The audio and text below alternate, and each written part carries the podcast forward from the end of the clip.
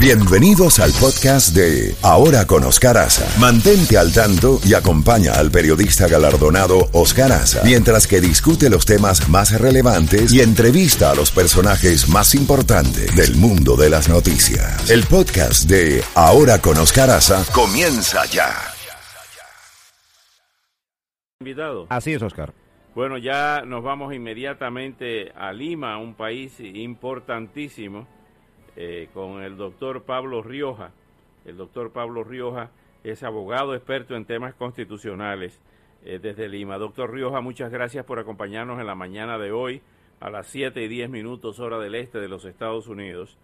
¿Cómo amanece Perú en el día de hoy luego de los cacerolazos y las protestas sociales y la crisis política para el gobierno del presidente Pedro Castillo? Buenos días, bienvenido, adelante.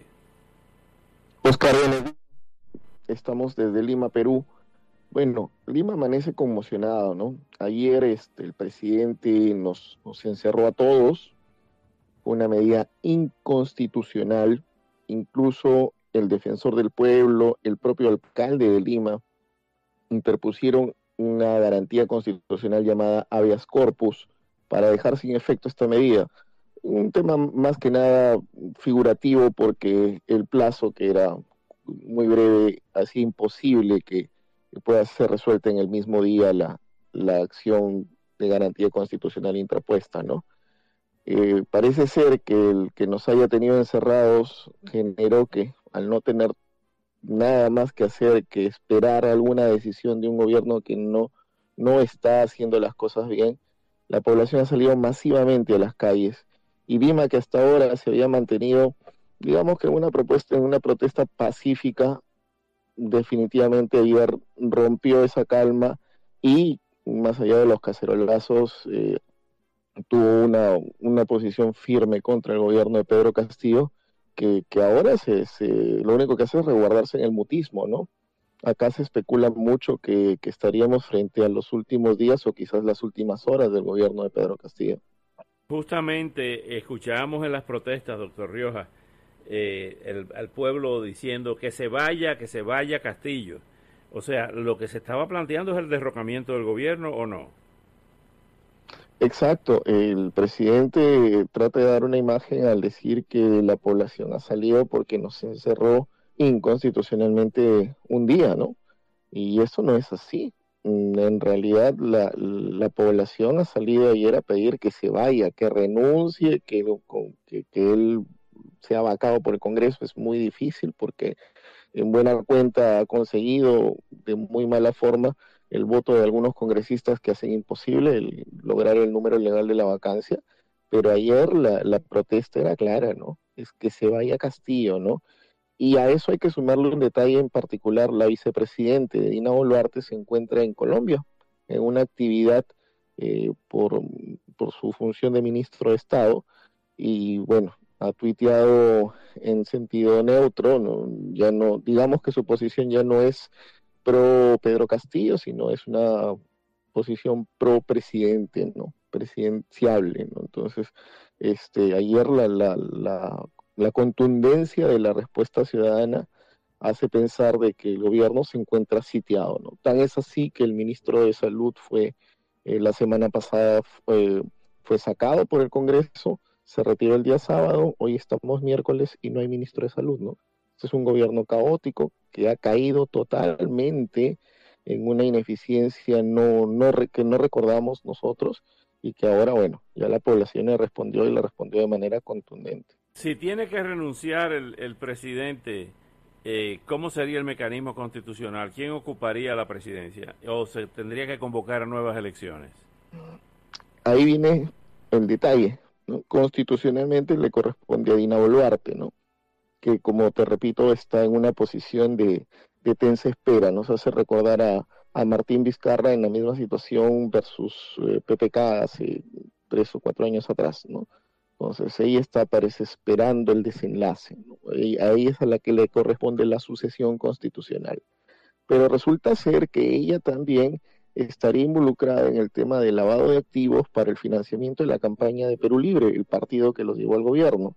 Y estos días que han habido las protestas masivas al interior del país y ayer en Lima, se han entregado a la justicia o han sido detenidos tres de los cinco eh, presuntos integrantes de esta mafia que desde Junín, la cuna del Partido Perú Libre, había eh, realizado una serie de ilícitos para lograr el financiamiento y este dinero fue depositado a unas cuentas que estaban a nombre de Dina Boluarte.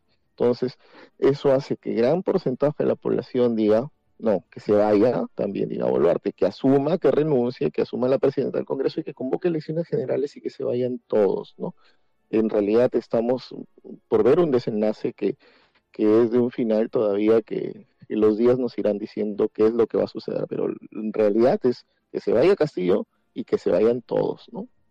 Ahora, ¿quiénes estaban protestando? Vimos muchos jóvenes, estaba protestando la clase media. Anteriormente habíamos veíamos movimiento precisamente en, el proceso electoral y cuando cerraban las carreteras de población indígena. Esta vez vimos una población rural, eh, perdón, urbana, de clase media, citadina, eh, que protestaba por lo que usted muy bien está describiendo, eh, doctor Rioja, eh, pero también pudiera ser eh, sectores ligados a Keiko Fujimori que estuvieran integrándose a estas protestas por la decisión hasta cierto punto de regresar a, prisión o de mantener en prisión a Alberto Fujimori. Mm, no, Oscar, no es así. En realidad la protesta es, este, es masiva y corresponde a todas las regiones del país. Ayer fue Lima, porque ayer nos dieron orden de inamovilidad en Lima, eh, supuestamente para prevenir saqueos o actos de pillaje, cuando esto había venido sucediendo al interior del país. El Perú está protestando no desde ayer, ayer ha protestado en Lima y ha protestado masivamente, pero el Perú está protestando hace una semana. Y el lugar donde ha sido la sonada más grande, con pérdida de vida humana, cosa que es muy lamentable, fue precisamente Junín, la cuna del partido de Perú Libre, sino que ahora, como casi siempre sucede, se ha hecho noticia internacional porque ayer Lima le respondió masivamente, Lima que había estado tranquila y que por cierto sí es un bastión de la oposición a Pedro Castillo. Pedro Castillo acá en la segunda vuelta eh, perdió frente a Keiko Fujimori una proporción de 2 a 1 en votos, ¿no? Pero ayer ha sido, han querido los llegados o adeptos a Pedro Castillo a decir que esto era una propuesta, una protesta clasista, que solamente los sectores de clase media o alta salían, que efectivamente han salido, pero ayer ha salido todo Lima. En realidad, este, la policía se vio desbordada en algún momento por la gran cantidad de, manifestantes y bueno, todos los medios de comunicación pues ya no pueden tapar el sol con un dedo, ¿no? La propuesta, la protesta ha sido tan grande que ha abarcado a todos los sectores y digamos que a todos los estratos sociales que componen una ciudad con más de 10 millones de habitantes. Finalmente, ¿usted cree que le queda poco a este gobierno? Bueno, sí, yo estoy completamente seguro de eso con con otras, eh, con otras personalidades. Acá comentábamos que la semana pasada eh, había sido el inicio del fin de la caída de, Pedro Castillo y no había sucedido esto. Después de las marchas masivas de, de la tarde de ayer en la capital, yo creo que el gobierno de Pedro Castillo tiene, no sé si los días o las horas contadas, pero está de salida. Doctor Pablo Rioja, muy agradecido. Gracias Pablo por estos minutos y estamos en contacto dándole seguimiento a esta importante noticia de ese querido país que es Perú. Hasta pronto. Hasta pronto, Oscar. Bueno, era el doctor Pablo Rioja, abogado constitucionalista. Bueno, ahí está el pronóstico.